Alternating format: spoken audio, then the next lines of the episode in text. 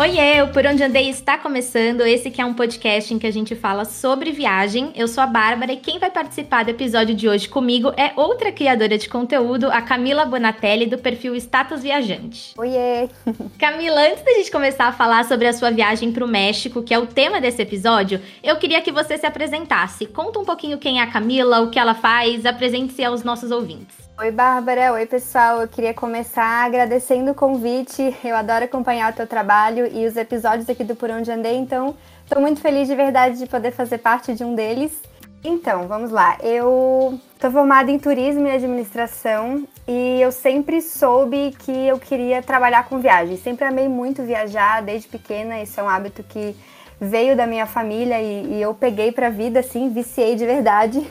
Uhum. E, e aí, em meio à pandemia, eu resolvi dar uma reviravolta na minha vida profissional. Eu sempre trabalhei em agência de viagem, em agência de intercâmbio.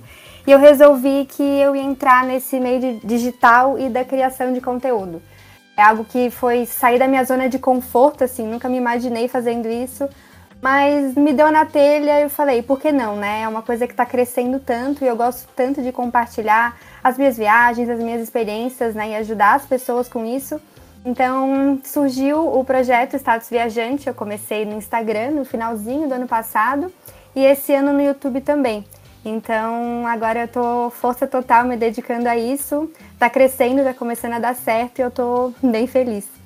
Uhum. Nossa, eu achava que era até há mais tempo que você tava, porque eu acho que o conteúdo que você produz é tão redondinho, assim, tanto ah, no YouTube obrigada. quanto no Insta. Eu achava que você tava até mais tempo produzindo conteúdo. Não. Então, na verdade, antes você trabalhava em agência, é, fazia essa parte mais tipo bastidores, né?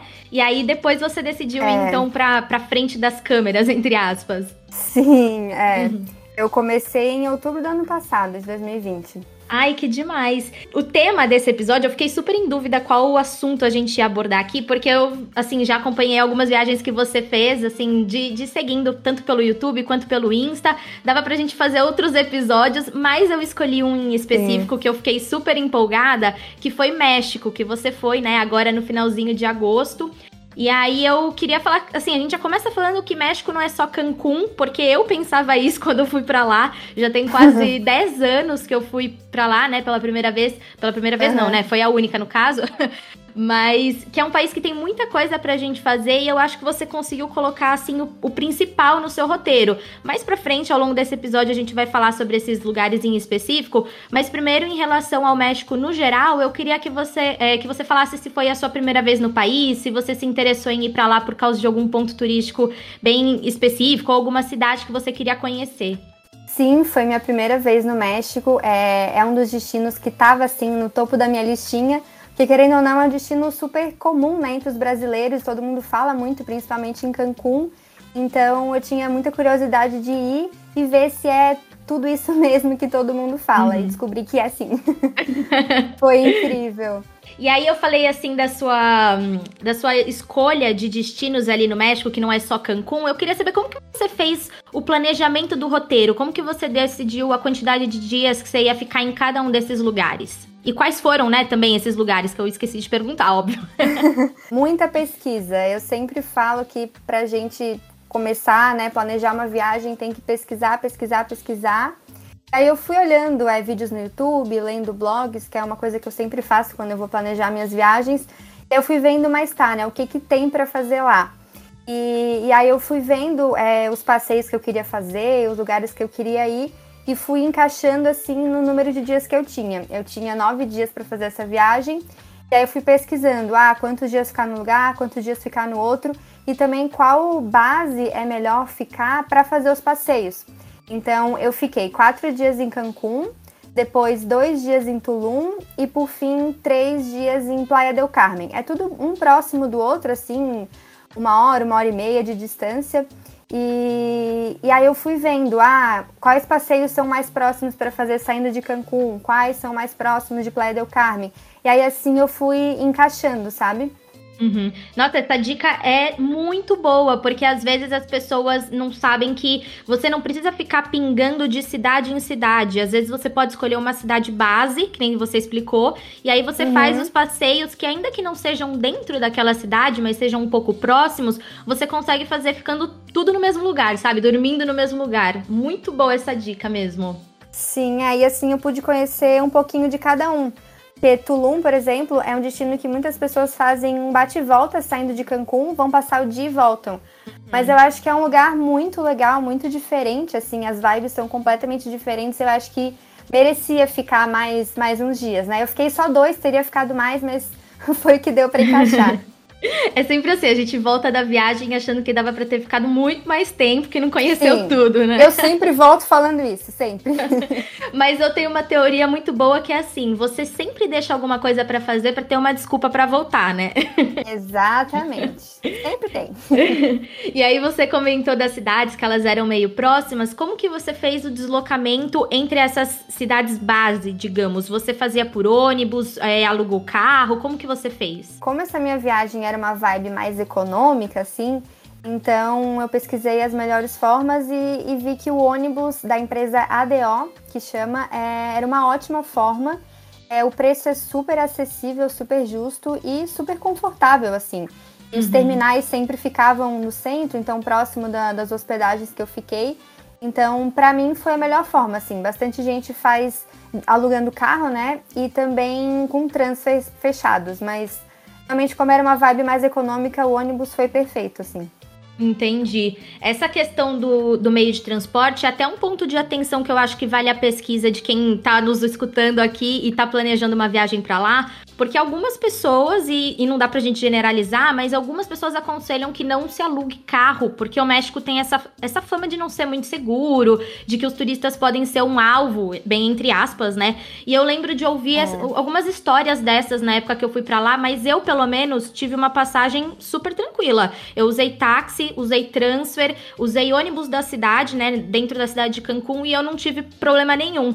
Essa, inclusive, foi uma, uma pergunta, um ponto levantado que a gente recebeu recebeu lá no Instagram, eu abri uma caixinha de perguntas, o pessoal mandou várias coisas interessantes. E aí quem mandou foi a Patrícia Kotlowski, me desculpe se eu, se eu não sei pronunciar direito o nome, e também do Gustavo Pedroso. A Patrícia disse, abre aspas, tenho a impressão de que lá é tão violento quanto o Brasil, e o Gustavo ouviu falar que algumas cidades são bem perigo perigosas por conta do tráfico. É, qual que foi a sua percepção a partir da sua experiência? Você se sentiu segura turistando por lá? Nossa, sim, super. É, já tinha ouvido falar disso também. Eu não sei se são em outras regiões do México, mas as cidades que eu fui eram todas muito turísticas e eu me senti bem segura. Não teve nenhum momento que eu fiquei assim com medo nem nada. Claro que eu não estava sozinha, né? Eu viajei junto com meu namorado, mas a gente saía à noite, às vezes tarde, só nós dois, assim, e foi super tranquilo em todos os lugares que eu passei. É, muitas vezes é assim, aquela coisa de boato mesmo que a gente escuta falar, ou até de é. pessoas é. que foram muitos anos atrás e que às vezes naquela época podia ter, até ser um pouco mais perigoso, mas hoje em dia não tem mais isso porque é o que você falou, é uma cidade muito turística. É claro que a gente não dá bobeira para nada, porque qualquer lugar com muito turista pode assim ter, ter risco, ser perigoso, mas, né, não é um lugar que apresente um risco enorme, né, para os turistas. Sim, é, bom sempre ficar de olho, né? De olho no dinheiro, na bolsa, nas coisas, mas, mas no geral foi, foi tranquilo sim. Até porque é, eu não fiquei só na zona hoteleira, digamos assim, né? Nos lugares que eu fiquei, eu me hospedei no centro de Cancún e em Tulum também, que é uma área onde fica mais a população local, não só os turistas, mas mesmo lá foi bem tranquilo. Uhum.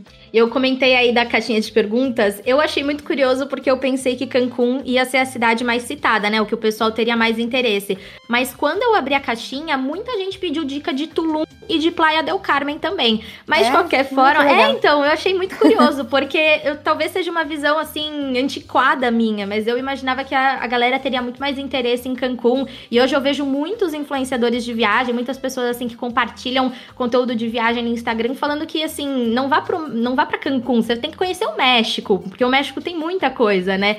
Então, Sim. pensando assim em tudo que você fez por lá, quais que foram os passeios que você mais gostou? Ai, é difícil, hein? eu fiz muitos passeios e gostei de todos, assim, não teve nenhum que eu falaria, ah, não vale a pena. Todos foram muito bons, mas acho que um que me marcou muito foi o de Cozumel, que foi um passeio de barco que eu fiz o dia todo. Meu Deus, gente, o que, que era a cor daquela água, daquele mar? É, Eu não sei se tu chegou aí quando tu foi, mas. Não, eu não conheci. Não. Mas é uma dessas coisas que eu deveria ter, deveria ter conhecido, né? Deveria ter feito esse passeio. Nossa, foi surreal, assim. E durante esse passeio a gente fez algumas paradas para mergulho, um lugar chamado El Cielo, e eu mergulhei junto com estrelas do mar. E que experiência única, assim. Foi muito, muito, muito legal. Então, é um passeio que eu super recomendo. E também o Parque do Xcaré. Eles têm vários parques, se eu não me engano, são sete parques.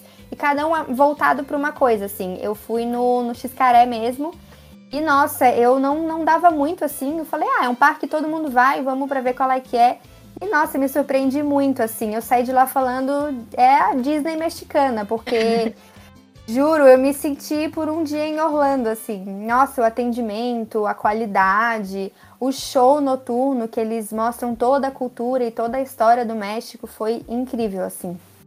Não, é muito legal. Esses parques aquáticos, eu lembro que eu fui nesse e eu fui também em um outro que chama Shellha. Eu acho que eles têm. Eu acho que eles devem ter mais ou menos a mesma pegada. não me lembro muito bem, assim, as atividades então, específicas. O, o Shellha é um dos parques da, do Xcaré. Tem, tem vários. Ah, tem entendi. Explorer, se eu não me engano. São vários parques. Tem um hotel também, dessa mesma rede, não sei se dá para chamar assim. Entendi. Nossa, e é muito legal porque assim a gente fala da, das praias paradisíacas, de mergulho, mas tem esses parques aquáticos e é tipo uma, uma piscina natural ali, né? Você tá mergulhando e aí você é. faz atividades praticamente no mar. É muito legal. Sim. É uma coisa assim, para quem quer às vezes é, diversificar um pouco os passeios, não ficar só fazendo passeio de mergulho, visitando as praias. Esses parques aquáticos são muito legais. Sim, super. Super indico, coloquem no roteiro, gente. e teve algum passeio que você não curtiu tanto ou que você tinha altas expectativas e, e acabou se decepcionando? Posso responder que não? Pode, ainda bem. Juro, juro, gostei de todos, sério. Ainda bem. Eu, eu lembrei agora de um outro passeio muito legal que você também compartilhou, que é Chichen Itza. Eu nem sei se a pronúncia certa é, é, essa, era né? Esse, era isso que eu ia falar. Ai, foi o outro é muito legal. Muito, muito. Eu sempre sonhei em conhecer o Chichen Itza, né? Uma das sete maravilhas do mundo. Foi a minha terceira, vamos lá, um dia eu chego nas sete. E, e é incrível, nossa, é um lugar assim com uma energia e, e tem toda uma história por trás. E pensar no, no povo maia que vivia ali, tudo que aconteceu ali é de arrepiar, assim, é uma construção muito linda, tem, nossa, mil histórias por trás. Eu até recomendo que quem fizer esse passeio contrate um guia. O passeio que eu fiz foi um passeio completo, assim, de um dia. E não só pro Chichen Itza, a gente foi também para dois cenotes, o Iquiquil e o Suitum, que fica ali próximo. E no final do dia a gente visitou uma cidade chamada Valladolid, que também é uma gracinha, assim, super típica mexicana, assim. Eu passei super legal. completo, super legal, é. E foi, assim, um dos melhores também que eu fiz. Uhum. E eu acho curioso porque, assim, muita gente às vezes nunca ouviu falar de Chichen Itza, né? Então, assim, para quem não conhece e tá nos escutando agora, eu vou publicar algumas fotos lá no perfil do Por Onde Andei no Instagram, mas explicando bem rapidinho aqui, é um sítio arqueológico, tem várias ruínas da civilização maia e o ponto mais famoso dali é, tipo, uma pirâmide, que na verdade só parece uma pirâmide, né? mas é um templo, é. chama Templo de Kukulkan, não sei se a pronúncia Isso. certa também é essa. e que nem é falou, é uma das novas sete maravilhas do mundo. É muito visitado lá no México e eu também acho que não dá para ficar de fora do roteiro. Sim, é, ele é um pouco longe. Eu fiz esse passeio saindo de Cancún, foi mais ou menos umas três horas para chegar até lá de ônibus. E eu saí, acho que foi o que umas sete, oito da manhã e voltei dez da noite. Cheguei exausta, assim. Ah, mas você fez um passeio também super completo, né? De que é, você falou, isso. além disso, dessa, de conhecer ali as ruínas, vocês foram em cenotes, foram em outra cidade. Então, assim, é um, é um passeio completo mesmo, de dia todo. Sim. Eu falei, ah, já uhum. que eu vou até lá, vou aproveitar para fazer tudo que tem pertinho, né? Sou dessas. tá certíssimo. Ó, e veio uma pergunta muito boa da caixinha do Marcelo Paiva. Ele escreveu: Você teve algum problema após comer pratos típicos? Eu acho que essa preocupação é muito válida, porque o tempero mexicano ele é muito forte, né? E nem, assim, não cai muito bem nem em todo mundo. Então eu queria saber, você teve algum problema ou foi tudo certo? Olha, eu tinha essa mesma preocupação quando eu fui para lá, inclusive, porque minha tolerância para pimenta é zero, assim, sou muito fraca. E eu pensei, meu Deus do céu, o que, que vai ser de mim comendo lá, né? Vou sofrer. Mas pior que não, foi, foi muito tranquilo. É, eu fui na maior parte dos restaurantes, eram mais turísticos, assim, então no cardápio eles já tinham meio que uma classificação. O que era mais picante, eles tinham um desenho das pimentinhas do lado, então eu fugia desses ah, pratos. É, então dava para ter uma noção do que, que dava para pedir ou não, assim. Então tudo que eu pedi era um nível ok, assim, deu para deu para comer de boa e alguns outros eu perguntava também. Eu falava: "Ah, esse prato é é muito apimentado e tal", e eles me indicavam o que que eu podia pedir que era mais de boa. Então foi bem tranquilo. Uhum. E aí o Marcelo, ele também acrescentou uma outra pergunta que foi se é muito caro ficar em um hotel all inclusive. Eu acho que como a gente foi para lá em dois tipos diferentes de viagem, a gente consegue mostrar esses dois lados. Eu queria saber se chegou a dar uma pesquisada em valores de all inclusive ou essa realmente não era a viagem que o, o estilo de viagem que você estava buscando. Então, eu busquei sim os preços de curiosa, assim, é, eu sabia que eu tinha um orçamento limitado e aí eu pensei, ah, quem sabe eu pego uma diária em um desses resorts e tal para curtir. Pesquisei o preço e não rolou. é. Nossa, eu não sei se os que eu olhei eram assim, padrão muito top, mas realmente eram muito caros mesmo, assim, não. Era uma diária, era mais caro do que o valor que eu paguei por nove diárias nos outros lugares que eu fiquei. Então, Uhum. Realmente foi bem fora. Mas eu sei que existem algumas opções que são all inclusive e não são tão caras, né? É um estilo mais, uhum. mais acessível, digamos assim. Mas aqueles resorts na beira do mar, com piscina de borda infinita e aquela coisa toda é caro, assim. Uhum. É, mas... barato, barato não é mesmo. É. Mas, mas, eu acho que uma coisa que faz sentido e que é válida a gente compartilhar, tipo, antes de você pensar no valor do all inclusive ou não, eu acho que faz sentido pesquisar o que, que você quer fazer por lá e não acabar fechando uma semana num resort e passar metade dos dias fora, né? Então, tipo, que nem você fez, é, foi para várias praias, conheceu Chichen Itza, visitou os parques aquáticos, muitos desses são passeios de dia inteiro. E aí não tem necessidade necessidade você ficar num hotel all inclusive, né? Eu, na minha, na minha viagem, eu fiquei, foi uma experiência ótima, mas eu acho que levando em conta tudo que tem para fazer no México, talvez nem seja o país mais ideal para viver essa experiência de all inclusive, sabe? Tem, tem outros destinos que às vezes são mais interessantes para isso. É, eu acho que vai depender muito, na verdade, do estilo de viajante, do estilo de viagem que você busca. Uhum. Se você quer uma viagem para ficar de pernas pro ar, só curtindo, mais tranquilo, até encaixa, mas, é, mas como tu falou, realmente tem muita coisa legal para fazer lá e é meio que um desperdício, entre aspas, assim. Sim. O que, o que muita gente faz e que eu acho que é uma boa é dividir, por exemplo, em Cancún. Ficar umas diárias no centro ou até na zona hoteleira, mas num hotel mais simples, né? E, e deixar para fazer os passeios durante esses dias. Porque aí tem passeio, gente, que é o dia inteiro. Então, muitas vezes o almoço já está incluído. Então, acaba pagando uma diária super cara de uma coisa ao inclusive e acaba não, não usufruindo de tudo, né? Então, de repente, divide, faz os passeios em um hotel mais econômico e tira, sei lá, um, dois dias para curtir o hotel. Sim. Aí eu acho que já vale mais, assim. Sim, essa proposta eu acho que combina muito com o México. Eu acho que fica assim bem encaixadinho para quem uh, quer muito, né, ter essa experiência do all inclusive, porque realmente é muito interessante. Você tá lá, você fica lagarteando o dia inteiro, né, comendo na Sim. beira da piscina. é, e, e, os hotéis, assim, os próprios hotéis ali all inclusive do México, pelo menos no que eu fiquei em Cancún, ele era super equipado. Então tem várias coisas para você fazer dentro do hotel. Mas assim, passar uma semana ali talvez não seja tão atrativa para todo mundo né? Eu acho que essa possibilidade de você dividir a viagem, passar alguns dias no all inclusive e outros dias para eh, num hotel mais simples para você passar o dia inteiro fora, né, passeando, eu acho que isso encaixa perfeito para o México.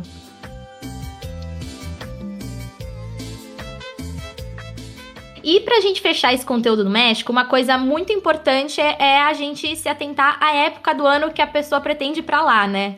Sim, lá basicamente o que a galera mais tem medo é a época de furacões, que vai uhum. ali de agosto a novembro. Mas o pior dizem que é ali setembro, outubro, novembro. Eu arrisquei, inclusive eu fui para lá em agosto, fui no comecinho de agosto e dei uma uhum. baita de uma sorte, porque no dia que eu voltei pro Brasil, no dia, no dia seguinte, chegou um, uma tempestade lá e, e foi feio, assim. Sim. Todo mundo me mandando mensagem, olha só o que que tu escapou e não sei o que. Eu falei, gente, que sorte. Mas é isso, assim, às vezes pode acontecer, às vezes pode não acontecer. Mas eu acho que, que independente disso, é um destino que dá para viajar o ano inteiro. É claro que tem épocas melhores, assim, né? A alta temporada vai ali de dezembro a abril, que é a maior chance de você pegar dias de sol e com menos sargaço também. Para quem não sabe, sargaço é uma praga na viagem de quem vai para lá. São umas algas que ficam na praia, assim, no mar, e aí deixa o mar escuro, eu passei por isso em Tulum, inclusive, foi aquele expectativa realidade. Sim, eu, Ai, eu dei muita fotos... risada desse vídeo que você fez. É, eu via fotos incríveis, eu cheguei lá, um mar marrom, marrom, um mau cheiro na praia. Falei, não é possível que, que, que eu esteja vendo isso aqui, é assim mesmo. e aí, algumas épocas são, são piores mesmo, então...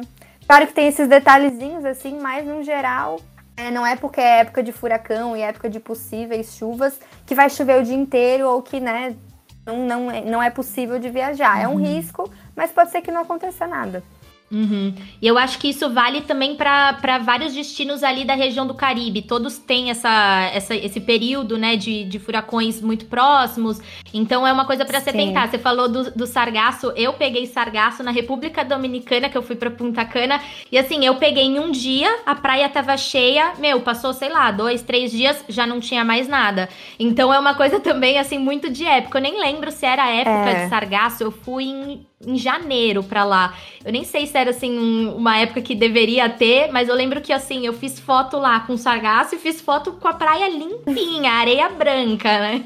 Mas acontece, faz parte. É, exato. Mas por isso que a gente também eh, bate na tecla do, do planejamento, de organizar a viagem com antecedência, porque aí você consegue se programar para escolher ali o melhor período para você conhecer o lugar, né? Sim, é sempre importante pesquisar. Eu sempre bato nessa tecla para ver o que que encaixa melhor, né, com quem você está procurando, os dias que tem disponível, enfim. Uhum.